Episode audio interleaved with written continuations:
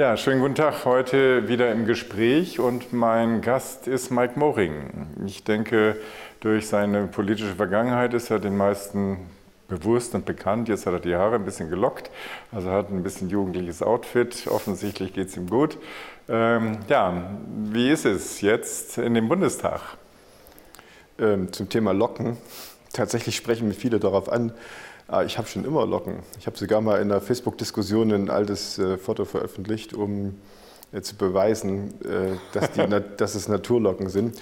Und ich hatte mich ja, tatsächlich nach, ich hatte ja, Chemotherapie und alles. Und nachdem die Haare wiedergekommen sind, hatte ich mich äh, bewusst entschieden, die Haare auch so zu lassen, wie sie wachsen. Und ja, das ist kein Fehler. Das ist kein Fehler. Also das ist gut. Ich wollte jetzt auch nur einen Einstieg genau. äh, Aber ich hatte gerade heute, ich war tatsächlich heute kurz beim Friseur und auch da haben alle äh, Frauen, die gerade im Salon waren, alle drüber gesprochen und, und jeder wollte es wissen. Äh, also es ist echt. Es ist echt ein Gespräch. Irgendwie. Also ich habe nicht gedacht, dass es äh, nicht echt ist. Ja. weil das ist so. Wir kennen sie auch schon Eben, Jahrzehnte. Genau. Jahrzehnte. Und ich, ich, das ist ja das Schöne. Also ich habe ja Ihren Werdegang äh, verfolgt, von, noch bevor überhaupt irgendeine Partei im Bewusstsein war. Und interessant, wenn man das so machen kann. Wie gesagt, wir haben uns auch oft unterhalten. Ähm, ich habe auch hier und dort sicher mal kritische Anmerkungen gemacht, was ich anders machen würde oder so. Ich habe eine Geschichte im Einstieg. Äh, Im Manager-Handbuch gibt es immer so Beispiele, äh, was man richtig oder was man falsch machen kann. Und ähm, eines der Beispiele ist, äh, im Unternehmen kommen 5% der Mitarbeiter zu spät. Das ärgert das Management natürlich granatenmäßig, findet die nicht gut. Und was machen sie? Sie führen eine Stechuhr ein. Ja? Und was ist, nachdem die Stechuhr eingeführt worden ist? Vorher waren 75, äh 95 Prozent zufrieden und die Motivation der 95 Prozent, die hat jetzt erheblich nachgelassen. Auf jeden Fall hat man durch diese Entscheidung äh, keinen sehr großen Fortschritt gemacht. Also es hat sich an der Disziplin einiges geändert. Wir haben im Augenblick, habe ich jetzt gerade in den Medien festgestellt, vier Millionen Infizierte von der Corona. Pandemie, das sind etwas unter 5 Prozent der Bevölkerung und in den letzten fast Jahren haben wir im Grunde genommen die gesamte Bevölkerung mit allen möglichen ähm, ja, belastet, will ich mal sagen. Was sagt uns das? Ja, zunächst sagt es uns, ähm, dass in den letzten zwei Jahren wir es eine Menge gelernt haben, äh, gesellschaftlich ähm, aber auch medizinisch, weil ja am Anfang der Pandemie niemand wusste, äh, wie krass wirkt die, wie viele Menschen sterben, äh, wie intensiv ist diese Krankheit, wie überträgt sich das Virus, äh, das wusste ja niemand. Und deswegen war ich froh, dass auch wir in einem Land leben, wo die Politik so reagiert hat, dass ich mich jedenfalls sicher gefühlt habe und dass die medizinischen Forschungsleistungen so stark sind, dass so schnell ein Impfstoff gefunden werden konnte, ähm, der ja nicht aus der Forschungsluft irgendwie plötzlich da war, sondern gerade bei BioNTech, die ja auch so erfolgreich in Deutschland sind, die haben ja in der Krebsforschung viele Fortschritte erzielt. Und eigentlich sind sie ja auf der Spur gewesen, mit mRNA äh, ja einen Krebsimpfstoff zu entwickeln. Und auf der Basis haben sie ja dann sozusagen festgestellt, können sie auch den Coronavirus äh, bekämpfen. Und deswegen viele, die jetzt skeptisch sind und sagen, wie wirkt dieser Impfstoff, es gibt noch gar keine richtigen Erfahrungen. Logischerweise ist er neu eingeführt aber eben auch zugelassen. So gesehen bin ich eher auf der Seite der Leute, die sagen, wir können froh sein, dass es solche Forschungsleistungen gibt, äh, dass die so weit waren in der Forschung, dass sie darauf aufbauen konnten. Aber wir haben auch gesehen, dass die, die Gratwanderung zwischen Freiheitseingriff, in dem Moment, wo man sieht, man hat diese Pandemie im Griff, äh, und zwischen den notwendigen Maßnahmen äh, dauernd neu ausgelotet werden muss. Und ich finde als Politiker, das ist richtig, das erfordert auch das Grundgesetz von uns. Wenn ich eingreife, dann muss ich das begründen. Wenn ich eingreife in die Freiheitsrechte, muss ich das rechtfertigen. Und das muss ich permanent tun. Immer wieder. Weil dieser Freiheitseingriff nicht auf Dauer findet da keine Rechtsgrundlage in unserer Verfassung. Und in der Debatte sind wir. Und manchen äh, sind die Eingriffe zu stark. Andere würden gerne viel weitergehende Rechte des Staates haben. Aber ich bin froh, dass äh, das unser Grundgesetz nicht zulässt und dass äh, die Regierung, wenn sie das macht, begründen muss. Das tut sie meines Erachtens auch regelmäßig. Ähm, aber viele fühlen sich dennoch stark eingeschränkt. Und das führt dazu, das macht unsere Gesellschaft äh, derzeit, führt sie zu einer Polarisierung. Und diese Polarisierung, die macht mir Sorgen. Das erlebe ich nicht nur im Wahlkampf, das kann man in den sozialen Netzwerken sehen. Ähm, da ist so ein Schwarz-Weiß-Denken entstanden, so eine unabdingbare Unversöhnlichkeit. Aber davon kann eine Gesellschaft nicht leben. Eine Gesellschaft braucht den Austausch, das Zuhören, das Respektieren, das Anerkennen, äh, auch des Einzelnen. Und wenn das alles wegfällt und sozusagen nur noch gilt, ich habe Recht oder der andere sagt, ich habe Recht und es gibt keine, keine Fähigkeit äh, zum Kompromiss, dann macht das unser Land krank und kaputt. Und das ist das, was wir auch in der Pandemie gesehen haben, dass sich das, das zugenommen hat und verstärkt hat.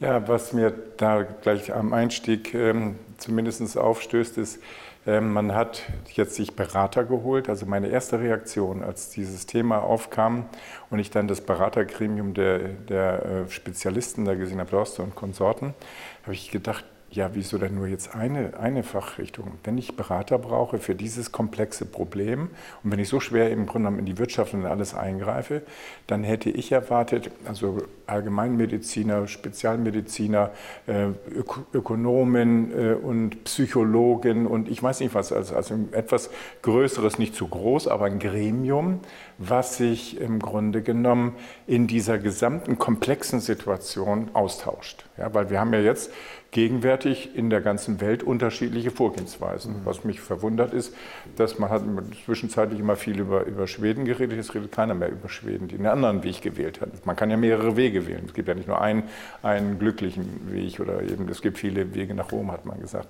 Also das hat mich im Wesentlichen gestört. Das sehe ich auch bis heute ein, als eines der größten Probleme an, dass das Beratergremium nicht ausgewogen ist, dass es nicht wirklich also unterschiedliche äh, Spektren abdeckt, weil darin ist ja eigentlich der Fortschritt Sehen, das über, über die Fachgebiete hinausdenkende, da kommt das Beste bei raus und das hat man offensichtlich bis heute vermisst.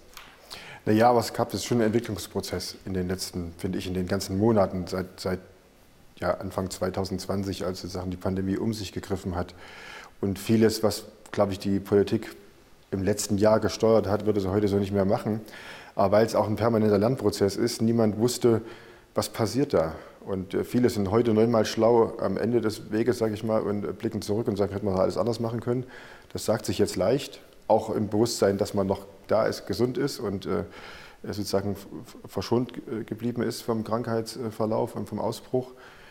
Ähm, aber ich glaube, was wir machen müssen, und das wird auch passieren, dass wir jetzt für die Zukunft sowas berücksichtigen, was Sie sagen, dass man eben sich aufstellt und Expertengremien beruft, unabhängig von der nächsten Pandemie aber die Leute jetzt schon sammelt äh, mit den unterschiedlichen Erfahrungsschätzen und sie dann das nächste Mal bei der Hand hat. Äh, der Vorteil ist ja, wenn wir jetzt so gut durchkommen, äh, hoffentlich, dass wir dann sozusagen daraus wirklich kluge Schlüsse ziehen können für die Zukunft. Und dann macht Politik, finde ich, auch alles richtig, wenn sie dann auch aus Fehlern darüber offen diskutiert und dann aber auch bessere Wege geht. Das erwarten ja die Leute von. Die wählen ja äh, bestimmte Menschen nicht in das Parlament und äh, dann sehen sie sie in der Regierung, weil sie sagen, unabdingbares Vertrauen, du machst das schon, sondern auch, weil natürlich eine permanente Rechtfertigung notwendig ist und wollen dann sehen, okay, da hat jemand einen Fehler gemacht, erkennt den auch und steuert jetzt um. Und das ist, glaube ich, das schafft dann auch Zutrauen. Also das wäre meine einzige Hoffnung, dass ähm, nach am Ende dieses Jahres, nach der Bundestagswahl, weil mir war völlig klar, vor der Bundestagswahl gibt es überhaupt keine Änderung der ganzen Strategie. Das würde man ja im Grunde genommen zugeben, dass man da auf dem falschen Zug gesessen ist. Das ist mir vollkommen klar. Also aber nach der Bundestagswahl und zum Jahresende, wenn es wirklich zu einer kritischen kritischen Aufarbeitung der gesamten Vorgehensweise und auch dieser vielen fehl, fehlerhaften Einschätzungen, die da gewesen sind und auch der und so weiter. Wenn das dazu käme, dann würde ich sagen, oh, das ist was Neues. Weil was ich bisher erlebt habe, wenn Parteien ähm, sozusagen eine Wahlniederlage und eine Klatsche kriegen, dann wird fortgesetzt, das müssen wir analysieren, das müssen wir genau untersuchen und da brauchen wir ein bisschen Zeit. Und dann kommt schon die nächste Wahl und dann habe ich jetzt den, über die Jahrzehnte festgestellt, richtig analysiert wird dann letztendlich doch nicht. Also dann wird man zur Tagesordnung übergehen und so weiter. Und ich hoffe, dass man es diesmal anders macht. Sie haben das ja jetzt selber erlebt bei den letzten Landtagswahlen. Ich weiß nicht, wie da die Einschätzung und die ganze Überlegung war, woran es lag. Ähm, Wollen wir darüber reden? Können wir auch natürlich. Können wir machen, genau. ja.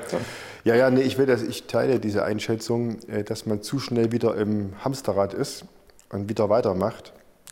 Und man sich leider, gerade in der Politik, oft damit begnügt, bei irgendjemandem den Kopf rollen zu lassen. Und dann ist das die vermeintliche Aufarbeitung. Ähm, und dann mhm. geht es wieder weiter. Ja, bis der nächste Kopf rollt. Und das ist, ich finde, das ist eine Unart äh, in der Politik. Ähm, weil wenn wir außerhalb der Politik stehen, dann sagen wir richtigerweise, jeder hat eine zweite Chance verdient. Das macht ja auch unser Leben aus. Wenn wir sozusagen jeder nach dem ersten Scheitern äh, in seinem Leben sich zurückziehen müsste, weggehen müsste, wäre keiner mehr auf dieser Welt. Aber im, Parteipolitischen, oft auch sozusagen sind es ja die eigenen Leute, äh, gibt es diese zweite Chance nicht. Man lässt sie nicht zu und ähm, suggeriert dann, indem man sozusagen den Kopf rollen lässt, äh, jetzt haben wir ja aufgearbeitet und haben die richtigen Schlüsse gezogen. Ja, das ist, denke ich, eine deutsche Unart. Ja. Also diese, dass man einem nicht die zweite Chance gibt. In Amerika ist es ja anders und auch in der Wirtschaft. Da kannst du in also Insolvenz ja. gehen, kriegst eine zweite Chance und sagen, ja gut, der hat jetzt, das hat nicht geklappt, aber jetzt macht er wieder was und das sieht gut aus. Bei uns muss man dann eben die Frau oder irgendwelche Strohmänner vornehmen, weil man dann sonst gar keine Chance mehr hat. Das ist wirklich so. Wir haben es in der Pandemie gesehen, darf ich das mal sagen? Da ist mir das auch so aufgefallen. Da hat der Bundesgesundheitsminister, ich finde, sehr klug agiert und gesagt, äh, wir investieren jetzt in die Forschungsunternehmen, um sozusagen dabei zu sein, wenn der Impfstoff äh, sich, sagen, sich so entwickelt, dass man ihn verwenden kann, dass er zugelassen wird und dass wir eben sozusagen auch die Forschungsleistung bei uns im Land halten. Und der Bund ist sozusagen da reingegangen. Und da war von vornherein klar, äh, jedenfalls mir war das als Zeitungsleser klar, dass, äh, dass es dann eine hundertprozentige Trefferquote gibt, das wird nicht sein. Und äh, schwupps, jetzt war es genau passiert, äh, dass bei einem Unternehmen, äh, wo der Impfstoff sozusagen nicht die Wirkung entfaltet, wie man sich das vielleicht erhofft hatte, sofort die Debatte losgeht, jetzt hat der Bund da mehrere hundert Millionen Euro verbrannt. Aber ich war froh, dass es diese Entscheidung gibt, diese Risikoentscheidung auch. Wir investieren das in mehrere Unternehmen parallel und hoffen, dass wir hoffentlich einen Treffer landen, um die äh, Gesundheit der Menschen retten zu können. Aber was passiert hier? Sofort, ja, wie kann der so viel Geld verschwenden und völlig falsch investiert? Ähm, und dann wird es gleich weggemacht. Ne, da, ich meine, wird ja sowieso für alles Mögliche investiert ja, ja, ja. Und, und, subventioniert und ich weiß nicht was. Das ist ja nicht so die, die Hauptthematik. Die äh, Thematik ist letztendlich die, wenn man eben 750 Millionen, glaube ich, an drei Firmen oder so verteilt worden sind und die hatten Biontech 350 Millionen gekriegt, dass da was bei rausgekommen ist, gar keine Frage, nur die Frage der Preisgestaltung. Und wie jetzt im Grunde genommen, die haben 13 Milliarden äh, Umsatz gemacht und mhm. 3 Milliarden Gewinn in so kurzer Zeit. Da ist ja die Frage, wie verteilt sich das eigentlich? Hat, hat man da jetzt irgendwie noch einen Finger mit drin und kriegt man auch was davon oder so? Und ich bin sehr auch in, in, in Indien engagiert und da ist zum Beispiel der, der Impfstoff ein Sechzigstel von dem, was BioNTech kostet. Wäre uns auch wirksam. Also mehr oder weniger. Also das ist die, die, und die haben natürlich ganz andere Mengen zu, zu produzieren. Die, die sind jetzt bei, glaube ich, weiß ich, 600 Millionen und müssen noch relativ viele Leute äh, impfen und das zweite Mal auch noch und so weiter. Also die Frage ist, da passiert ja etwas, wenn ich subventioniere in dieser Situation mit Gesundheit bezogen. Äh, Frage, ist das jetzt richtig gelaufen? Ich kenne die Verträge nicht, will ich auch gar nicht vertiefen. Man wundert sich nur, dass man im Grunde, man sagt jetzt ja, das ist unser Apple, also was wir da jetzt äh, entwickelt haben. Ja, mag sein, ist auch nicht falsch, wenn wir in Deutschland also noch geistig was auf der, auf der Pfanne haben. Aber dieses Verhältnis, das werden viele Leute fragen, wo ist denn das jetzt eigentlich? Warum ist das so teuer? Ja? Mhm. Und das kann sich ja auf dem Rest der Welt, in Afrika oder so, kann sich ja niemand diesen Impfstoff leisten. Ja, das erleben wir immer wieder, dass äh, unser Gesundheitssystem auch deshalb überfordert ist, weil eben dann die äh, Preisabbildung der Forschungsleistung äh, schon enorm ist. Ja. Trotzdem, ich finde es, ich, also sag ich mal, für den Standort Deutschland äh, finde ich das schon hervorragend, dass aus unserem Land so eine Forschungsleistung kommt. Ich meine, dieses Label Apotheker der Welt, äh, wir haben auch in der Pandemie ja gesehen, das zu halten ist nicht einfach, weil auch viel Produktion weggegeben wurde und mhm. plötzlich hatte man Schwierigkeiten. Äh, auch das gehört zu den richtigen Schlüssen ziehen aus der Pandemie, dass man jetzt sieht, wenn man dieses Label Apotheke der Welt halten will, äh, muss man auch die Produktionsleistung hier halten. Oder zumindest europäisch halten, ja. äh, wo, man auch feststellt, eben, das ist ja der große Punkt, wir brauchen auch eine eigene Strategie gegenüber China, gegenüber Amerika, wenn wir sozusagen uns global aufstellen wollen, äh, müssen wir auch eine gewisse Unabhängigkeit haben in der global vernetzten Welt. Ähm, und da kann man auch eine ganze Menge lernen aus der Pandemie jetzt. Also Strategie gegen würde ich sofort einsteigen und sagen, warum eigentlich? Warum soll man eine Strategie gegen China haben? Nee, das ist andersrum. Ja, das war eine schlechte Formulierung. Bisher, ja. Eine China-Strategie als gegen China, sondern eine China-Strategie, eine Amerika-Strategie. Äh, wie verhält sich Europa sozusagen? Wo ist sozusagen unsere Leitidee? Äh, wie wollen wir als Player überleben? Ja. Weil die Chinesen machen aus meiner Sicht aus, oder aus ihrer Sicht vollkommen richtig ihre Seitenstraßenstrategie. Ja. Das ist nicht in unserem Interesse. Aber die haben für sich eine, eine, Projektion gemacht, wie wollen sie sich aufstellen weltweit. Und die ziehen das durch. Und wir stehen sozusagen mit großen Augen da äh, und staunen, anstatt sozusagen in Europa uns auch zusammenzutun und so eine Perspektive zu entwickeln und loszulegen. Es ist also, das finde ich mit der Seidenstraße völlig okay. Äh, worauf ich am meisten stolz bin, im Zusammenhang auch mit, mit Salve TV, dass wir die Eröffnung der Seidenstraße gefilmt haben in Duisburg. Die Chinesen haben uns gebeten, dass wir das machen, weil ja. wir zu dem Zeitpunkt die einzigen in Deutschland waren, die noch chinesische kleine Werbefilme und, und Touristenfilme da äh, ver veröffentlicht haben. Das haben wir über viele, viele Jahre haben wir das gemacht und ähm, das ist natürlich richtig. Die Chinesen haben die größte Infrastrukturinvestition der Menschheit jetzt auf, auf dem Schirm. Und das ist vollkommen richtig. Und wir waren jetzt bei der Frage gegen oder dafür. Eigentlich ist es doch so, dass wir wahnsinnig gut gelaufen sind, indem wir mit China eigentlich so ein freundschaftliches Verhältnis haben und hatten. Äh, ich hoffe, dass es auch so bleibt. Mhm. Und dass in der Politik, in der gegenwärtigen äh, Auseinandersetzung im Bundestagswahlkampf hat man eher den, den, Eindruck, dass man jetzt gegen Russland, gegen China jetzt irgendwie äh, militärisch und ich weiß nicht, was gewappnet sein muss. Also das ist ja unerträglich für mein Gefühl. Ja? Ähm, sondern nein, wie kann man mit den Chinesen zusammen was entwickeln. Ich meine, wir haben damals den Trans, äh, diesen, diesen Zug, ja, ja. Und den haben wir den dann zum ersten Mal verkauft und die haben ein Jahr später einen verbessert und noch gleich weitergebaut und so. Das sind die halt. Die sind so schnell, die können nicht nur kopieren, die haben ja früher äh, viel mehr gemacht, als wir uns vorstellen können. Jahrhunderte vor uns haben die viele Sachen gehabt. Also die Chinesen sind wirklich eine Wundertüte und eigentlich sollte man mit denen ein gutes Verhältnis haben und eigentlich freundschaftlich mit umgehen und nicht jetzt Kriegsschiffe da hinschicken. Was ja, ja. Nee, das, das meine ich, ich meine das schon wirtschaftspolitisch auch gesehen. Das ist eine Frage Wissenstransfer, dass er nicht nur einseitig ist, ähm, dass es auch einen gegenseitigen Austausch gibt, dass Standardsetzung sozusagen nicht nur durch den chinesischen Markt erfolgt, sondern auch europäischer Standard äh, da ist, ist ja nicht ganz unwichtig, weil am Ende wer den Standard setzt, setzt sozusagen auch die Güte fest und ähm, dann am Ende wird er auch sozusagen den, den Markt bestimmen. Äh, und deswegen brauchen wir das, das meine ich mit Strategie, die man haben muss, ja. damit man global auch bestehen kann. Und das können ja gar nicht wir Deutschen allein, das müssen wir im Europäischen Verbund tun. Aber ich wenn ich so aus meiner bescheidenen Sicht da drauf gucke, würde ich sagen, da muss Europa echt noch eine Schippe drauflegen, äh, um sozusagen strategisch sich da aufzustellen. Also wir haben auf jeden Fall gute Voraussetzungen. Die lieben uns, die ja. möchten mit uns zusammenarbeiten, die achten uns auch. Und wenn wir natürlich was zu bieten haben, wenn wir geistig, im Grunde weniger die Produktion, die können die meistens billiger machen, aber geistig haben wir doch eine ganze Menge drauf und die wollen ja mit uns zusammenarbeiten. Also müssen wir das vertiefen und verstärken und im Grunde genommen hat man ja bisher, man hat immer gesagt, ja, die Chinesen wollen immer die Mehrheit haben. Das war ja logisch. Die haben ja mit dieser Strategie, haben sie sich ja sozusagen zur Weltwirtschaftsmacht hochgearbeitet. Die haben gesagt, wir sind nicht nur eure Deppen, eure verlängerte Werkbank, sondern wir wollen natürlich mit euch zusammen und dann wollen wir natürlich gucken, was macht ihr und wie macht ihr das? Und dann möchten wir natürlich auch daran partizipieren. Eins ist interessant, die Chinesen haben einen internen Markt, einen, einen, einen, regionalen Markt, der ist größer als der ganze gegenwärtige Weltmarkt. Also wenn die da nur ihren letzten ich, äh, Dings auf dem Dorf äh, auch noch irgendwie was Gutes tun, dann sind die für ewige Zeiten beschäftigt. Also die brauchen uns eigentlich vom Prinzip her nicht, wenn die diese Orientierung machen. Davor haben die meisten ja sogar Angst, dass sie sagen, ja, die kümmern sich ja nicht mehr um uns. Dann gibt es ja. gar nichts mehr, keine Chips und gar nichts mehr. Also es ist trotzdem auch ein brutaler Ressourcenverbrauch, den die machen. Ähm die Landbevölkerung äh, sozusagen hat da wenig Perspektive. Der Einzelne ist da auch nichts wert in der Gesellschaft. Also es ist schon auch immer so eine Gratwanderung. Ich meine, es ist enorm, was die machen. Ich ja, aber das war, durfte auch immer in dem Land sein, äh, wie diese Millionenstädte da aufgebaut werden. Und dann, äh, das ist schon beeindruckend, wie schnell das geht. Es geht natürlich auch in so einem Land, weil es eben zentralistisch und sozusagen auch mit anderen Freiheitsrechten ausgestattet ist als wir. Aber was wir lernen können, also sozusagen jedenfalls in der Übersetzung für uns, ist ja schon die Frage, warum können wir nicht schneller werden? Warum können wir uns nicht entschlacken? Warum können wir nicht unsere Vorschriften einfacher machen? Warum braucht es bei uns, wenn man einen Flughafen dauert, baut, Jahrzehnte und die kloppen den in zwei Jahren aus dem Boden.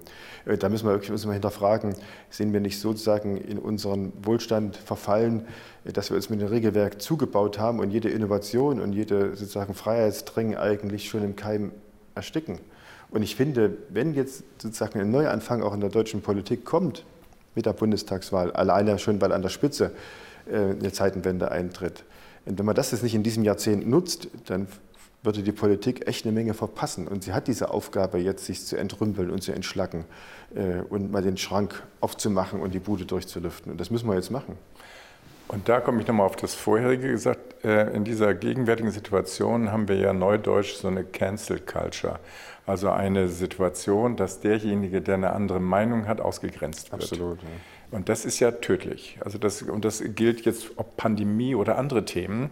Inner, innerparteilich sieht man das ja auch. Das ist dann Sarrazin oder der, die, die, die, Grünen machen das. Also alle haben irgendwie, sind alle auf dem Trip, ähm, wenn einer eine andere Meinung hat, muss der verschwinden, muss mhm. erst ab, abservieren. Das ist doch unerträglich. Also so eine, so eine Gesellschaft hat doch überhaupt keine, keine Perspektive, wenn das so weitergeht. Ja, ja, und viele Leute fühlen sich oder sehen sich darin wieder und haben für sich auch das Gefühl, dass man nicht mehr alles, also vermeintlich nicht mehr alles sagen darf, dass wenn man sozusagen eine abweichende Meinung vom Mainstream hat, ist man gleich Querdenker, rechts, äh, whatever. Und das macht natürlich eine freie Gesellschaft kaputt. Ähm, ich habe ja meinen Wahlkampf den Plakaten mit äh, Klartext überschrieben.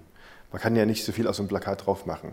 Aber ich habe versucht, mit diesem Wort Klartext genau diese Debatte zusammenzufassen dass man nicht rumschwobbeln soll, dass man sagen äh, soll, was man äh, sozusagen für richtig befindet, dass man seiner Meinungsfreiheit auch Ausdruck verleiht, dass man auch eine andere Position haben darf, dass man natürlich aus dem anderen zuhört, dass man auch äh, annimmt, der andere könnte auch recht haben, äh, dass man kompromissfähig ist, ähm, aber nicht, dass man jemand ausgrenzt, weil er eine andere Meinung hat und deshalb ausschließt von der Debatte. Das empfinde ich, dass sagen viele Leute das Gefühl haben, das ist nicht mehr ganz in Ordnung. Und äh, das Wort Klartext soll für mich diese Debatte sozusagen auf einen Punkt bringen, aber auch mein Anspruch sein, den ich als Politiker habe, dass ich gerne bei den Leuten sein möchte, die diese Sorgen haben und auch ihnen wieder Mut machen, äh, ihr Wort zu machen, ihre Meinung zu sagen. Das ist total wichtig. Wie wird unsere Demokratie funktionieren, wenn wir uns nicht zuhören und wenn wir nicht die Vielfalt der Meinung abbilden und daraus dann die richtigen Schlüsse ziehen? Das, ist verrückt. Und ich, ich habe das ja auch im Landtag zum Beispiel auch auf den verschiedenen Seiten erlebt. In der Mehrheitsfraktion, in der absoluten Mehrheit, aber auch in der Opposition. Und egal wer vorn dran ist, reagiert so, dass das, was die Minderheit vorschlägt, abgelehnt wird und das, was die Mehrheit vorschlägt, immer richtig sein muss. Und jetzt kommt auch der zweite Punkt dazu, dass selbst wenn man in der Mehrheit ist und würde der Minderheit ab und an zugestehen, äh, mit den Beschlüssen durchzukommen, dann würden die Beobachter nicht sagen, sehr souverän, sehr klug fürs Land, das war wichtiger als die Mehrheit durchzudrücken, sondern die würden sagen, die haben die eigenen Reihen nicht geschlossen, die Opposition setzt sich durch, äh, Führungskrise, äh, muss zurücktreten, muss sich rechtfertigen, Personalaustausch. Und, und, und das ist das, äh, das Dilemma. Und das zwingt dann wieder sozusagen sich zu verschanzen anstatt offen zu sein, weil man Angst hat vor der Reaktion und vor der Wahrnehmung und vor der Interpretation eines solchen Handelns. Aber genau, es wäre ein Mehrwert, wenn es anders wäre. Ja, ich habe früher, sage das immer noch eigentlich, äh, der, zur gegenwärtigen Situation, dass Politiker Fragen beantworten, die noch gar nicht gestellt worden sind. Ja? Und wenn sie da mit der Kamera irgendwie so rumfuchteln. Und natürlich alles so gestanzte äh, Sprüche, die, man, die laufen einem schon aus dem Ohr raus, man hält man gar nicht mehr aus. Und natürlich äh, kommen wir jetzt auch mal auf die Situation, hier hat ja im Grunde genommen schon was stattgefunden. In Thüringen hat ja schon was stattgefunden. Also ich sage mal, für mich ist Thüringen so eine Art Labor für Deutschland. Ne? Ein richtiges Labor, weil man eigentlich alles Mögliche ablesen kann. Man kann eine unheimlich lange CDU-Dominanz sehen mit 40 Prozent und so weiter und auch einer zufriedenen Bevölkerung. Und man kann im Grunde genommen auch erleben, wie das jetzt abstürzt. Ja? Und Sie haben ja diesen, diese Wahlniederlage auch vertreten müssen. Und ähm, was dann passiert und wie das, wie das ist. Und dann ähm, war mein Gefühl, äh, in der Wahlnacht haben Sie zumindest jetzt das Gespür gehabt, jetzt muss ich das im Sinne von, man muss miteinander reden, muss ich jetzt mit Bodo Ramelow reden oder so. Ja? Und Sie kennen mich, ich habe das ewig gesagt, für mich wäre das Witzigste, einen ähm, sozusagen historischen Kompromiss, CDU und, und Linke zusammen, das könnte man ja hier diskutieren, machen, geht aber nicht, weil es Dogmen gibt. Ja? Und dann wirst du, wirst du gekillt. Und äh, Kram-Karrenbauer musste zurücktreten, Hirt musste zurücktreten, Sie sind auch mehrfach jetzt zurückgetreten aus allen Situationen. Das sagt uns doch im Grunde genommen über eine, eine innerparteiliche oder politische Kultur, wo ich sage, das ist ja noch Steinzeit. Also zunächst ähm, würde ich dem Begriff Labor widersprechen. Nicht nur, weil gerade der äh, Kanzlerkandidat der SPD äh, von Versuchskaninchen gesprochen hat, äh, sondern grundsätzlich, ich glaube, eher sind wir, also ich teile sozusagen, was Sie danach sagen, also, aber das Labor umfasst das nicht. Mein Eindruck ist immer, der Osten ist so ein, weil er sozusagen schon viel Erfahrung jetzt gesammelt hat, auch in, sozusagen nach dem Freiheitsdrängen mit der friedlichen Revolution, ähm, ist der Osten Seismograph für eine gesellschaftliche Entwicklung, die der Westen erst noch nachvollzieht. Und äh, das, was in Thüringen passiert ist, haben wir ja auch in anderen Bundesländern im Osten viel früher erlebt als in den alten Ländern, aber auch mittlerweile sehen wir, dass da zum Beispiel in den absoluten Mehrheitszeiten von Bernhard Vogel gab es im Landtag drei Parteien. Heute gibt es da sechs Parteien, vielleicht sogar mal künftig sieben. Und schon kann ich diese Situation nicht mehr vergleichen, weil natürlich das Politische ist vielfältiger geworden, es ist bunter geworden, die Bindungsfähigkeiten auch der großen Volksparteien haben abgenommen, wie sie auch bei großen Verbänden abgenommen haben, bei den Kirchen abgenommen haben, weil sich die Gesellschaft verändert. Die Leute wollen sich nicht mehr auf Dauer an eine Sache binden, sondern wollen auch schauen, ob es eine Entwicklung gibt und auch notfalls auch sagen, nein, jetzt mache ich was anderes. Und das spüren wir, das macht Mehrheitsbildung schwieriger. Äh, das haben wir in Thüringen, jetzt seit zwei Jahren erleben wir das. Und wir werden es auch in Berlin erleben. Das deutet sich ja an. Es wird erstmals eine Bundesregierung geben, je nachdem, wie man CDU und CSU berechnet, mit vier Parteien wenn wir mit an der Regierung sein sollen, dafür kämpfen wir ja.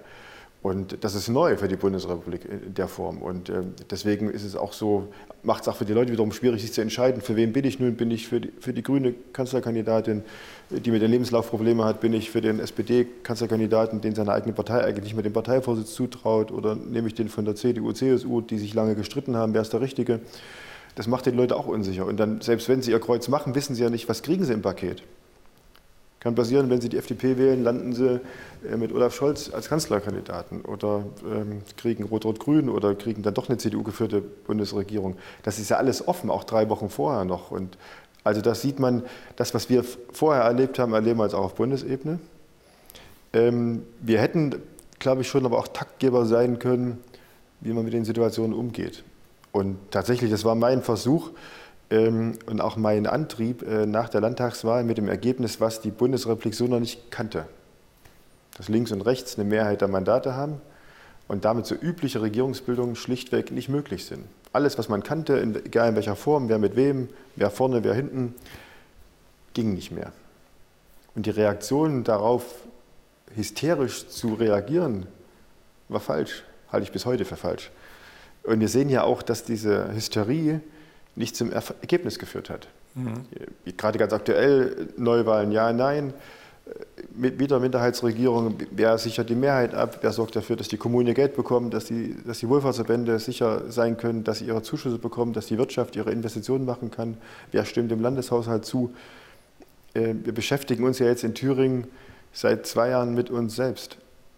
Und das ist ein Dilemma. Und genau das wollen die Leute ja nicht haben. Wir können jetzt sagen, die Leute haben ja so gewählt. Aber ich finde, die Reaktion auf ein Wahlergebnis ist nicht der Ruf nach Neuwahlen, sondern verantwortlich mit dem Ergebnis umgehen. Und notfalls auch was Neues zu machen. Und die Überinterpretation, die nach der Landtagswahl stattgefunden hat, war, äh, dass man gleich, Sie haben es ja auch angedeutet, aber soweit sollte das nie gehen, dass CDU und Linke in einer Regierung gemeinsam das Land führen. Das war ja gar nicht die Überlegung. Ich habe ja bewusst gesagt, ich möchte mit der Person Bodo Ramelow reden. Ich, ich wollte das zu Ende sagen, der in Klammern amtierender Ministerpräsident des Landes war und wir beide ja schon ähm, das hat jetzt auch ein Journalist in einem Buch auch geschrieben, ähm, schon ein Jahr vorher uns getroffen haben und äh, uns die politische Landschaft angeschaut haben. Und da war die Landtagswahl noch mehr als zwölf Monate weg äh, für uns gesehen haben, es kann eine Situation geben, wo wir am Wahlabend sprachfähig sein müssen. Äh, und das war einfach, das haben wir gesehen, beide. Und wir haben uns ausgemacht, dass wir in der Lage sein wollen, die beiden Männer, die ihre, sozusagen an der Spitze ihrer beiden politischen Gruppen stehen, dass wir uns diese Fähigkeit erhalten wollen. Egal, was noch kommt und wie anstrengend der Wahlkampf wird und äh, wie vielleicht auch unter der Gürtellinie er sein wird, was ausgeblieben ist zum Glück. Ähm, aber wir haben uns das sozusagen gegenseitig zugesagt. Ähm, und dann ist die Situation ja auch so eingetreten. Ja. dann hat sie sich überschlagen äh, und hat das nicht möglich gemacht, äh, überhaupt mal länger als 24 Stunden zu denken. Und deswegen haben wir heute die Situation, dass sozusagen das Land nicht richtig aus dem Pushen kommt, dass es nicht richtig regierungsfähig ist, äh, dass alle unversöhnlich gegenüberstehen. Jeder hat schon jede Position eingenommen und wieder verworfen. Und das ist ein Graus. Einer musste jetzt sozusagen äh, den Kopf hinhalten, das waren Sie, aber eigentlich kam ja hinterher eine Duldung raus, wenigstens für eine gewisse Zeit bis zu den angestrebten Neuwahlen. Also hat sich im Grunde genommen von, der, von dem Grundgefühl nach der Wahl, wie das aussieht, man muss miteinander reden, hätte sich eigentlich, hat sich eigentlich nichts geändert. Es hat sich außer, dass die Zentrale andere Vorstellungen hatte und sagte, okay, mit der einen, also der blauen Geschichte nicht und mit den anderen auch nicht, also muss der Moring dran glauben, der, der hat jetzt Schuld. Und das funktioniert natürlich so nicht. Und ich will noch was zu der Frage, die Gesellschaft hat sich verändert. Natürlich hat die, die verändert sich permanent. Also genau. nichts, nichts bleibt so, wie Absolut. es ist. Aber äh, als die SPD sich damals zwischen zwei Steinen nicht entscheiden konnte, ne, dann haben die Leute gesagt, wer wird es denn jetzt bei der SPD? Und so, dann habe ich gesagt, du, die haben sich jetzt entschieden, so als Spaß. Und so, wer denn? Und ich gesagt, Merkel die tritt für die SPD an. Da haben alle gelacht, ja. Weil das ist ja genau das Problem. Dass im Grunde genommen Frau Merkel hat die CDU in die Mitte geführt und hat gesehen, da sind die Mehrheiten, da kann man also das gewinnen.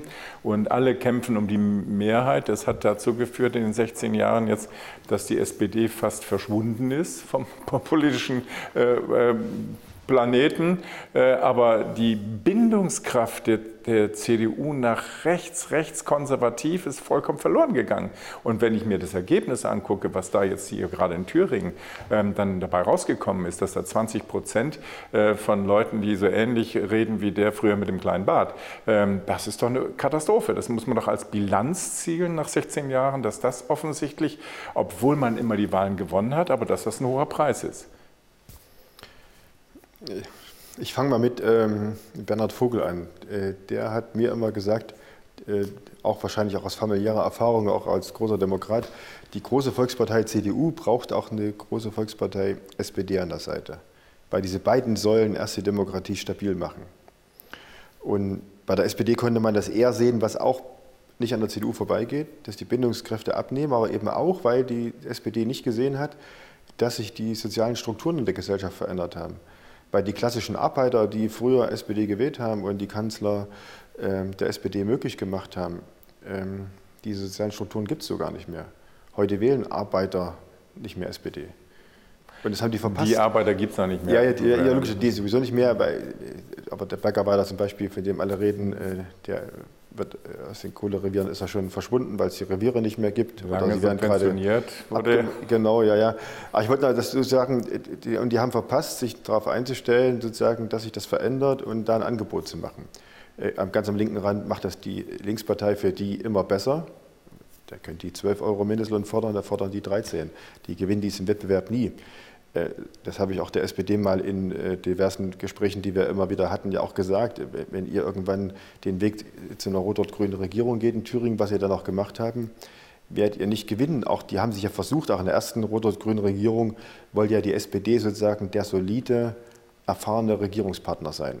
Und, dann haben sie auch noch nach den Ressorts gegriffen, die klassischerweise sind es bei uns sind, Innenminister ähm, äh, und Finanzministerin, und haben wieder ihr Klientel nicht bedient.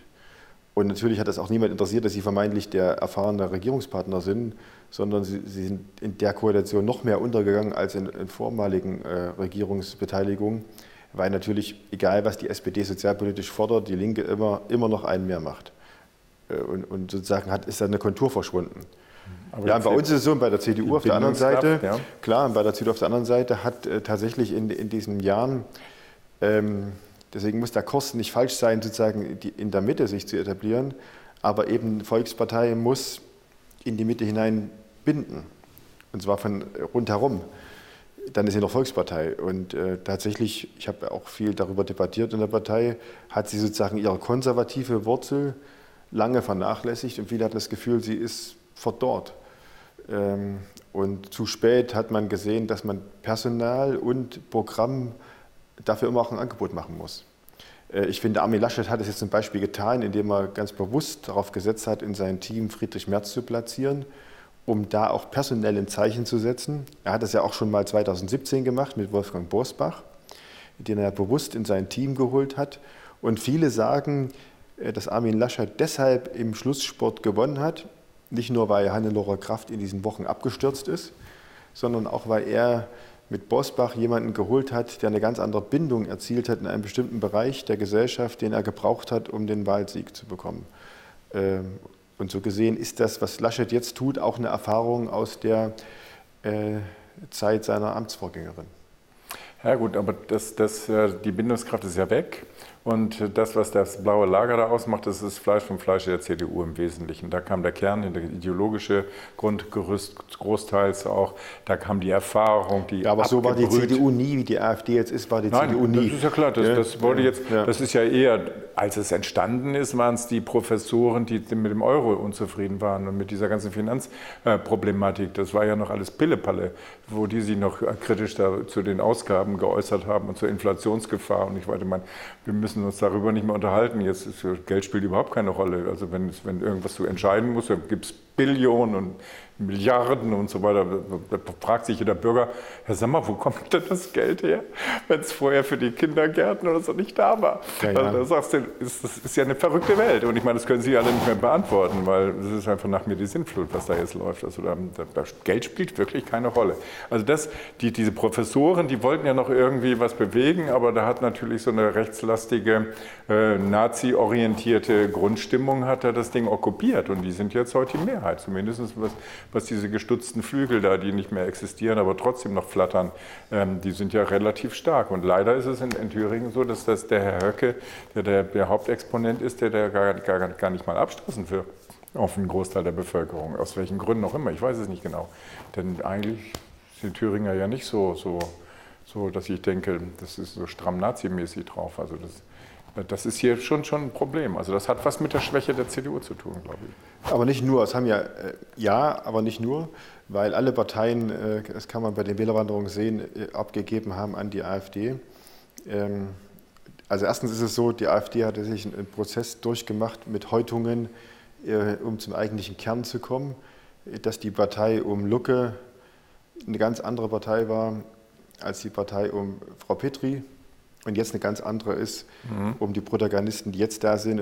Und es wird so ausgehen, wie ich das vor Jahren schon mal bei Markus Lanz äh, in der Sendung gesagt habe, der mich auch gefragt hat, am Ende ist meine Prognose, wird die Partei äh, vom Flügel dominiert werden. Und es ist auch genauso eingetreten ja. und wird sich auch nach dem Bundesparteitag, glaube ich, nach der Bundestagswahl zeigen, dass der Flügel sich komplett auch personell durchsetzen wird.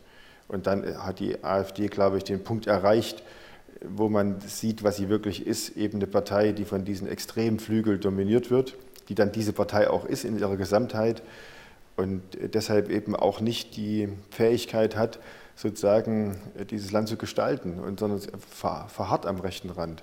Wir müssen nur aufpassen, als CDU, aber auch alle anderen Parteien, die diesen Anspruch für sich haben, dass wir immer wieder klar unterscheiden zwischen dieser Partei und ihren Protagonisten und zwischen den Wählern.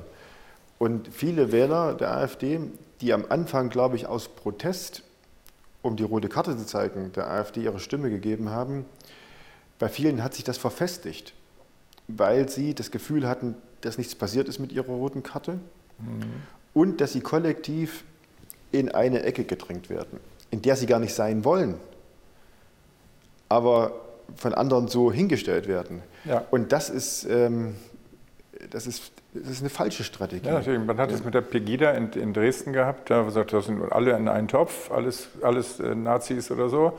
Und jetzt hast du im Grunde genommen Querdenker, äh, Covidioten und so weiter. Das hat sich ja jetzt multipliziert. Wir haben ja jetzt nicht nur, nur, die Pegida, von der hört man ja nichts mehr, aber jetzt haben wir alles Mögliche mit Aluhüten und ich weiß nicht, was, was, was man noch alles für, für Spezialitäten für alle möglichen Bürger hat, die irgendwie was anders denken, ohne sie wirklich identifizieren zu können. Und alle fühlen sich kuschelig warm und sagen, ja, wir sind ja die Richtigen, die anderen sind die Falschen. Mhm. Das geht doch so nicht. Und deswegen sehen die Leute nämlich von der SPD, der, der CDU, den Grünen, diese eine Mischpoke. Die äh, reden alle das Gleiche. Die wollen da alle gemütlich zusammenbleiben.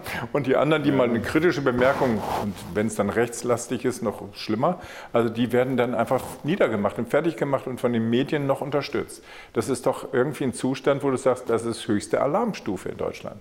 Ja, also wir sind jetzt eigentlich kein Platz für, kein Millimeterplatz äh, für Nazis und all, äh, was das in dem Umfeld kreucht und fleucht. Ähm, da ist, das macht auch eine wehrhafte Demokratie aus. Ähm, aber wir müssen eben wirklich äh, trennscharf aufpassen, dass wir nicht äh, ganze Bevölkerungsteile einfach so dahin qualifizieren und sagen, ihr seid auch mit dabei, äh, nur weil ihr eine andere Meinung habt. Ähm, und ich meine, es kommen auch Leute zum Vorschein im politischen, bei Querdenkern, bei Pegida und wie die alle heißen. Sie haben mir ein paar aufgezählt, wo man sich echt die, die, die Haare raufen muss.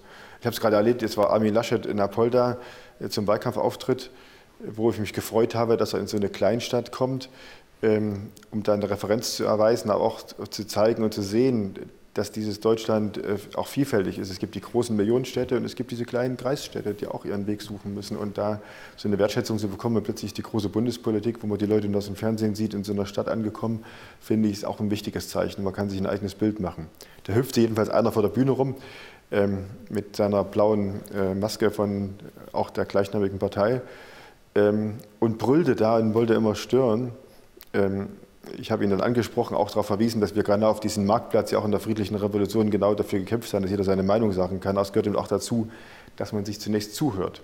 Ja. Und äh, nicht die Alternative ist nicht, jemanden zu unterbrechen. Aber bei dem Speziellen war es eben auch noch so schön, gut, das weiß man nur, wenn man in der Stadt wohnt. Äh, früher ist er mit der roten Fahne von der Linkspartei über die Straßen gezogen und jetzt ist er bei der anderen, auf der anderen Seite angekommen. Jetzt will ich gar nicht Hufeisen, all diese ganzen äh, Debatten äh, sozusagen neu anfeuern. Mhm. Aber in der Person dieses Mannes äh, kann man das tatsächlich nachvollziehen, wie leicht dann auch der Sprung ist von der Linkspartei zur AfD. Ohne jetzt gleich, muss man aufpassen, zu unterstellen, dass bei der Linkspartei solche Leute sitzen würden, die auch in der AfD zu Hause wären, natürlich nicht. Aber der einzelne Mensch da ist, steht zumindest dafür, ähm, zum Thema Bindungsfähigkeiten, äh, dass die Wechselfähigkeit relativ äh, schnell gehen kann. Äh, und sozusagen man sich fragen muss, wo ist der Raum für solche Leute? Das ist schon skurril zum Teil, was man auch was zum Vorschein bringt. Gell? Aber ähm, dass manche Leute skeptisch sind mit gesellschaftlicher Entwicklung, dass sie sie nicht nachvollziehen wollen, dass sie eher das bewahren wollen, was sie kennen, das muss man dem einzelnen Menschen zugestehen. Deswegen ist er doch nicht altbacken, deswegen ist er doch nicht äh, stehen geblieben, deswegen ist er doch nicht gleich am rechten Rand zu Hause, nur weil er skeptisch ist. Und sozusagen die Skepsis wohnt auch in jedem Mensch inne. Und ähm, die kann man doch nicht jemandem zum Vorwurf machen. Und wenn nicht alle neumodisch sein wollen, wenn nicht alle sozusagen alles anerkennen wollen, leben wir trotzdem alle zusammen und müssen uns miteinander verständigen. Aber deswegen können wir nicht sozusagen denselben Fehler machen, weil jemand skeptisch ist zu dem, wie sich andere verhalten oder ihr Leben leben wollen, dass wir umgekehrt auch sagen, okay, die schließen wir aus, weil du gehörst nicht mehr zu uns dazu. Ich habe ja also in meinem Leben eine ganze Menge schon erlebt und äh, auch in, wo ich in, in, Freiburg da gelebt habe, war ich mit an vorderster Stelle vom ersten Tag an bei den badisch-elsischen Bürgerinitiativen, die das Kernkraftwerk Wiel verhindert haben. Dort gab es ein Grundkonsens, warum die erfolgreich waren, dass jeder mitmachen darf, aber keiner seine parteipolitische Suppe kochen darf. Das heißt, konnten manche auch fast Flugblätter verteilen, aber es wurde mhm. auf keinen Fall eine Vereinnahmung akzeptiert. Ähm, dass du heute bei den Demonstrationen oft ein Problem hast, dass die Ordner jetzt nicht ordnen und dass jeder da irgendwie sein Fähnchen dahin halten kann und so weiter. Ja, ja. Das ist das eine. Aber das darf ja nicht, äh, man darf ja dabei nicht vergessen, auch wenn da irgendwelche Reichsbürger oder so da ein Fähnchen hochhalten, dass wenn 30 oder 40.000 Leute in Berlin demonstrieren, dass das jetzt alles Reichsbürger sind. Und so hast du den Eindruck, wenn du die Medien anschaust, das sind nur alle Hüte Reichsbürger und, und, und sonstige Verrückte. Ähm, und das ist das Problem. Und ich habe nicht geglaubt, dass es in Deutschland möglich wäre, in solchen Situationen wie jetzt, dass Demonstrationen systematisch verboten werden. Das ist, das ist ein ziemlich schwerer Eingriff in die Demokratie. Und das alles nur, und unter anderem mit, dem, mit der Maskenproblematik, äh, aber dass dann die Love Parade-Geschichte oder die, die, die Schwulen-Diskussion da äh, passieren konnte, das, ich will ja gar nichts gar nichts von, der, von der Gruppe her. Es gibt unterschiedliche Herangehensweisen. Das eine wird erlaubt, das, ist, das passt, und das andere wird nicht erlaubt. Das geht so nicht. Wir können das nicht machen. Und vor allen Dingen dürfen wir nicht anfangen, dass Demonstrationen verboten werden. Das ist, das ist ein Schritt und da musst du dann abwägen. Wo ist die Verhältnismäßigkeit? Wo sind, also wir haben es ja doch mit dem, dem Ausschließen von demokratischen Rechten und das muss ja irgendwann vorbei sein. Ja, das muss ja mindestens nach der Bundestagswahl muss es ja vorbei sein. Dass man mal neu nachdenken und zwar diesen Kassensturz macht und sagt, was ist denn jetzt passiert? Denn dann treibst du ja immer mehr Leute in die Opposition zu all dem, was da jetzt zurzeit läuft. Und da sind sehr, sehr viele und ich kenne unheimlich viele, die sind alle keine Aluhüte oder so, die da hingehen und so. Das sind Mittelständler, die die Nase so voll haben und dass die überhaupt sich getrauen, obwohl sie da verprügelt werden oder so. Das ist schon erstaunlich. Mhm. Das ist ein Zustand, das sehen viele offensichtlich nicht. Und wenn ich mir dann die Kommentare von den führenden Politikern angucke, dann wird mir richtig kriege Gänsehaut. Und zwar aus, aus Empörung. Ja. ja, es fängt schon bei der Sprache an.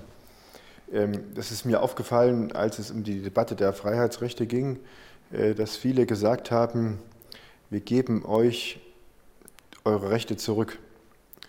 Und das ist falsch, sprachlich falsch und verfassungsrechtlich auch. falsch, ah, ja, weil niemand kann uns unsere Rechte aus dem Grundgesetz wegnehmen und wiedergeben. Doch, das uns, ist ja passiert. Ja, nee, na, stopp, na, die sind uns permanent, gehören die uns. Unsere Freiheitsrechte gehören jedem einzelnen Staatsbürger und sie sind geschützt durch die Verfassung. Ich kann sie einschränken und ich kann die Einschränkung wieder aufheben, aber niemand kann, ein Politiker erst recht nicht, gibt dem Bürger seine Rechte sozusagen in großer Geste wieder lieber Herr Böhmerk, ich schenke dir dein Freiheitsrecht zurück. Mhm. Und nee, das ist falsch. Und ich wollte nur sagen, wenn schon die Sprache nicht mehr stimmt, weil sie mit der Verfassung gar nicht übereinstimmt, äh, dann darf man sich wundern, wenn dann die Leute sozusagen sich abwenden und, und äh, hören gar nicht mehr zu und glauben auch gar nichts mehr. Ähm, und, und deswegen habe ich auch zu Beginn gesagt und will das auch nochmal wiederholen bei den Demonstrationen, jeder Eingriff in die Rechte, die uns unsere Verfassung garantiert, muss individuell begründet sein und muss sozusagen nachvollziehbar sein und muss auch einer gerichtlichen Überprüfung standhalten. Und ähm, viele haben den Eindruck, dass diese Güterabwägung eben nicht permanent stattfindet. Das ist, ja, das ist tatsächlich so gewesen beim Christopher Street Day. Ähm, war das richtig, dass diese Demonstration stattfinden durfte, dass die Leute zusammen waren. Und wenn dann aber in der gleichen Woche andere Demonstrationen äh, verboten werden, die auch viel kleiner waren, äh, dann fragen sich die Leute, dann kommt dann sozusagen die Skepsis auf und das Hinterfragen, warum dürfen die das und wir nicht? Wird uns da was, vorge, was vorge, sozusagen schon gegeben, wie wir zu leben haben? Und dann plötzlich wird dann wieder eine Gruppe diskriminiert, wo das gar nicht sein sollte. Und eine andere wird sozusagen eingeschränkt und ist dann sozusagen wieder verhärtet in der Position.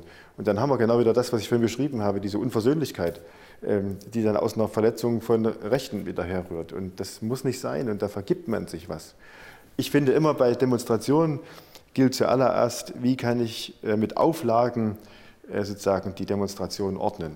Das Versammlungsrecht ermöglichen aber durch Auflagen das erreichen, was ich eigentlich durch das Verbot mit einem tieferen Eingriff auch erreichen möchte, nämlich dass ich eine gewisse Ordnung habe, dass Regeln eingehalten werden, dass Gesetze eingehalten werden, dass die behördlichen Auflagen befolgt werden. Aber vor dem Verbot steht die Auflage und äh, manche machen sich diesen Aufwand nicht mehr. Aber das muss man machen. Und das meine ich mit dieser einzelnen permanenten Rechtfertigung und Begründetheit. Und äh, das ist dann immer schick äh, im Mainstream, weil man das dann auf der einen Seite macht und klar, zum Glück verboten, aber auf der anderen Seite ähm, nimmt man sich was weg, weil das Versammlungsrecht ein, ein hohes Gut ist zunächst. Das hat man erstmal. Äh, und das permanent, jedenfalls in der Wahrnehmung, auch wenn, das im Einzelfall immer alles begründet ist und durch Oberlandesgerichte bestätigt ist, aber in der Gesamtwahrnehmung entsteht das, wie Sie es beschrieben haben, mit Ihrer Frage, dass dann der Eindruck entsteht, ähm, als betrifft das nur einen bestimmten Teil der Gesellschaft. Ja, und dass diese, dass diese Grundrechte also sozusagen jetzt großzügig mal gewährt werden mhm. und in Zukunft, da, da, philosophieren ja einige, na gut, nach den Bundestagswahlen darfst du dann im Supermarkt aber nur mit G2 gehen. Ja? Mhm. Das ist ein Lebensmittel, darfst du jetzt nicht mehr kaufen. Das ist, das ist doch irre. Also was, was da wirklich, ich meine, ich habe immer gedacht, das sind ja zum Teil alles so Menschen in ihrem Alter die da jetzt Verantwortung tragen und Politiker darstellen und so weiter. Und ich habe mich immer wieder gefragt, sag mal, haben die eigentlich das Grundgesetz gelesen oder wie war das eigentlich? Gehört das noch zur Allgemeinbildung von einem Politiker, dass du das Grundgesetz auswendig kannst. Ich konnte es immer auswendig, mein ganzes Leben lang. Ich bin noch immer in irgendeiner Weise betroffen gewesen, weil ich mich darauf berufen habe und trotzdem hat man es mir teilweise nicht abgenommen. Also das ist für mich sehr verwunderlich, dass das Grundgesetz bei den meisten gar keine Rolle spielt, sondern das äh, Infektionsschutzgesetz, das steht weit über dem Grundgesetz. Nee, ich, da würde ich mir widersprechen. Ich, ich, würde schon zutrauen, dass die meisten, die Politik machen, äh, wissen, dass sie das auf dem Boden der Verfassung machen und das auch jeden Tag so leben und wirklich anständige Demokraten sind. Äh, auch wenn die vielleicht jetzt nicht jeden Artikel des Grundgesetzes auswendig können, von dem ersten bis zum letzten. Der hat sich also auch Sie geändert. offensichtlich, hat aber sich so geändert, da muss man immer Sie offensichtlich genau. Äh, da ist die, da ist die Thüringer Verfassung weniger sozusagen änderungsanfällig gewesen in den letzten Jahrzehnten. Ja. Aber trotzdem, es bleibt dabei, da haben, äh, ich will an einen Punkt ja zustimmen. Ähm, wenn ich was beschließe und, und mache eine neue Regel, dann muss die auch durchsetzungsfähig sein.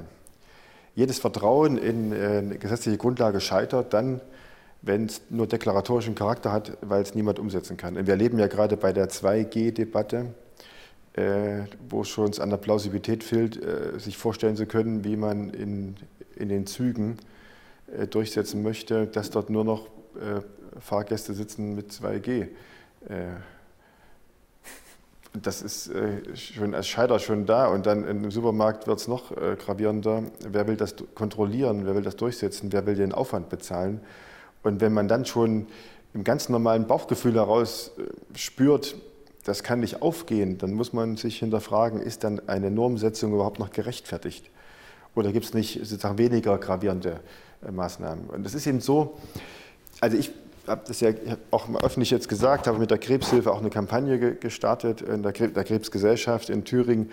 Ähm, ich finde, man muss aus meiner Sicht, wenn man in seinem Umfeld Angehörige, Freunde, Bekannte hat, die unter einer besonderen Krankheit leiden, wie zum Beispiel Krebs, dann sind die eben einfach in ihrem Immunsystem geschwächt. Und denen hilft man, wenn man sich impfen lässt geht es ja nicht nur um einen selbst, weil die Impfung ja auch offenbar und offenkundig, aber was ja nicht, was ja nicht unwichtig ist, zunächst einen selber vor einem schweren Krankheitsverlauf schützt. Mehr vielleicht auch nicht, aber immerhin, das ist schon eine ganze Menge, dass man äh, nicht krank wird und, und stirbt daran. Aber man hat eben auch eine Verantwortung für das Umfeld, in dem man lebt. Und da muss man sorgsam sein. Aber deswegen ist trotzdem jeder frei zu entscheiden, ob er sich impfen lässt oder nicht. Und er ist nicht, weil er es nicht tut, gleich sozusagen abgestempelt in der Ecke und weg. Das ist ein eigenes Freiheitsrecht, das entscheiden zu dürfen. Und wir haben eben nicht eine Lage, die rechtfertigen würde, dass der Staat was anderes festlegen kann, nämlich dass er demjenigen zwingt, sich impfen zu lassen. Aber dass man verantwortlich ist, dafür ist Politik zuständig, eine Debatte darüber zu führen, äh, weil man eben immer das Auge auch haben sollte, man lebt noch nicht für sich allein, sondern man hat auch eine Verantwortung in sein Umfeld. Und da ist leider die Debatte eben auch so verhärtet, Impfbefürworter, Impfgegner, Unversöhnlichkeit. Und ähm, das, das, das, das ist nicht gesund, so eine Debatte. Ich meine, wir sind in einer Sondersituation gegenwärtig. Wir haben Heldenverehrung, wir haben Todesnachrichten jeden Tag. Das ist wie im Krieg. Mhm. Also, es wird ja auch gesagt, das ist unser Feind und wir sind im Krieg gegen das Virus. Äh, ich habe am Anfang schon gesagt, äh, mir fehlen da im Grunde genommen die Fachleute dazu. Und wenn man die Zahlen und alles anschaut, vorher hatten wir die 5 Prozent der Bevölkerung ist hm. betroffen, ähm, habe ich am Anfang schon gesagt, wenn ich mir die Todeszahlen anschaue, was ähm, bei Corona passiert ist und wenn ich mir die Todeszahlen bei dem Krankenhauskeim anschaue, dann könnte man genauso zu der Auffassung kommen, dass die Krankenhäuser zugemacht werden müssen, weil durch den Krankenhauskeim erheblich viele Leute sterben. Und solange das nicht geklärt ist, das Problem, sollte man die lieber zulassen. Das ist natürlich genauso sinnlos äh, wie das andere. Also insofern muss man mal wieder auf, auf eine sachliche Basis kommen und das, die, die Verhältnismäßigkeit von allem, was man tut, wieder abwägen die Einschränkung der Rechte zu den Gefahren, die da existieren.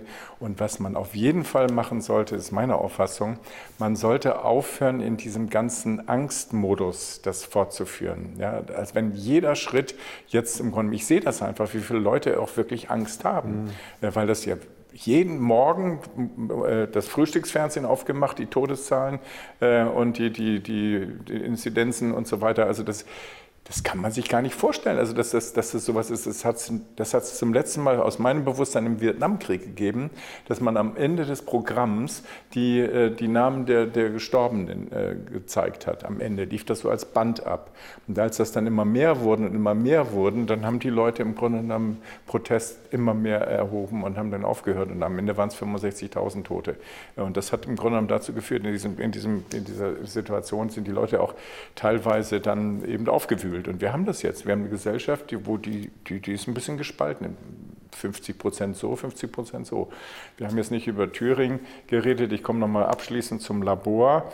Ähm, wir haben meines Erachtens schon ein Labor. Wir hatten hier den ersten linken Ministerpräsidenten. Äh, wir hatten dann im Grunde mit einer Stimme Mehrheit, haben wir das irgendwie ganz gut hingekriegt, aber äh, immerhin haben aber da nicht überzeugt, oder man sagt ja Neudeutsch nicht gut performt, dass sie jetzt sozusagen ihre Position ausbauen konnten, sondern wir haben diese Spaltung, die 50-50-Situation, ganz knapp äh, die Situation. Und wir haben jetzt eine Duldung gehabt von der, von der CDU äh, was ich vernünftig fand. Und Sie haben das ja von vornherein äh, eigentlich als Idee gehabt. Da kamen Sie in den ersten Tagen noch nicht so durch, aber da musste man sich der Realität stellen. Und leider hat man jetzt eine Situation, wo man sagt, jetzt reden wir erstmal gar nicht und mal gucken. Ich weiß nicht, ob es jetzt einen Haushalt gibt. Und die Mittelstandsvereinigung der CDU hat sich jetzt aufgerafft und hat gesagt, jetzt muss doch endlich mal was passieren. Ihr müsst doch mal gucken, wie ihr die nächsten drei Jahre jetzt irgendwie regeln könnt. Und dann muss das zu einer vernünftigen Form in Thüringen kommen. Ich meine, Sie sind ja so in dem, in dem Stoff drin, ähm, dass jetzt irgendwie mal ein Signal kommen muss, dass man sagt, okay, zuhören, gucken und das Beste machen, was fürs Land das Richtige ist. Das ist doch mindestens mal die Aufgabe und weg von Dogmen und so und einfach mal reden miteinander. Ja, ja, und deswegen muss jetzt jeder auch seine Hausaufgaben machen. Das Erste ist, die Regierung muss erstmal einen Haushaltsentwurf vorlegen. Die haben sich jetzt Zeit gelassen, war ich überrascht, weil gerade 2019 äh, im Vorfeld der Landtagswahl war ja das Hauptargument, man macht noch mit dem vorhergehenden Landtag einen Haushalt. Mhm. War ja auch gut. Damit mit einer Mehrheit, damit man äh, Stabilität hat und Verlässlichkeit, egal wie lange Regierungsbildung dann geht, es gibt einen Haushalt. Ich habe das skeptisch gesehen, weil man Vorgriffe auf die Kompetenzen des Landtags genommen hat, aber gut, sei es drum. Mhm. Alles hat auch sich bewährt, ist alles in Ordnung.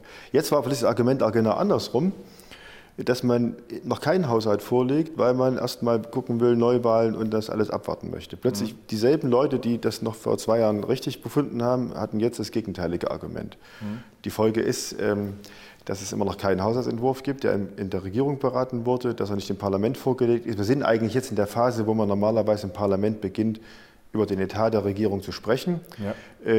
Zu schauen, welche Änderungsvorschläge macht man und dann zum Haushalt zu kommen. Das wird sich dieses Jahr alles verzögern. Das ist ein Nachteil. Und deswegen, wenn man jetzt zum Haushalt kommen möchte, müssen erstmal jetzt Rot und Grün in der Minderheit die Hausaufgaben machen, sich mal einigen auf ein Etat. Am besten auch so, dass nicht, wie Sie es richtig beschrieben haben, wir so tun, als gibt es keinen Morgen mehr und das Geld wird mit der großen Schaufel nur so ausgegeben. So, und wenn das ein guter Haushalt ist, dann ist es auch leichter, dass er zustimmungsfähig ist. Wenn er mhm. weniger ideologiebeladen ist, wenn man schaut, dass das Land im Mittelpunkt steht und nicht das Projekt des kleinen Koalitionspartners, dass der noch mehr, äh, was weiß ich jetzt, Lastenfahrräder äh, gefördert kriegt. Äh, und äh, als Beispiel nur äh, symbolisch, ähm, das macht ja den Haushalt nicht fett, aber es ist ja nur ein symbolisches Beispiel. Wenn man das alles beiseite lässt und nimmt die Kommunen im Mittelpunkt und die Wirtschaft äh, und unterstützt die, die vor Ort im Ehrenamt jeden Tag da unterwegs sind, dann ist es doch leichter, Zustimmung zu finden im Parlament. Und dann macht man einen offenen Prozess und dann wirbt man um Zustimmung. Aber sich vorher hinzustellen und sagen, wir wollen vorher die Zustimmung haben, dass da eine Mehrheit da ist, das widerspricht ja auch jeder demokratischen Idee. Na klar. das Parlament ist der Haushaltsgesetzgeber und äh, die entscheiden auf der Grundlage dessen, was ihnen vorgelegt wird. Aber wer, wer nichts vorlegt, kann nichts entscheiden. Und da haben alle jetzt eine Menge zu tun. Ich bin, ich bin optimistisch, dass es einen Haushalt geben wird. Äh, weil das in der Verantwortung liegt der Politiker, die im Landtag sitzen, ähm, das Land auch sozusagen in eine Stabilität zu halten. Und dazu gehört, dass unsere Kommunen arbeitsfähig sind. Dort wird die Arbeit zuallererst gemacht in diesem Land. Bei den Bürgermeistern, bei den Landräten, äh, bei denen, die in den, in den Räten sitzen, aber auch die alle jeden Tag in der Verwaltung dort ihren Dienst tun. Die ganze Corona-Pandemie wäre gar nicht so abgegangen in diesem Land, wenn nicht jeden Tag gerade in den Landratsämtern äh, dort die Leute jeden Tag sagen, neu sich aufgemacht hätten. Und da ist eine Menge passiert. Jetzt müssen die auch sozusagen Rückhalt und Anerkennung kriegen, indem wir jetzt unseren Part erfüllen.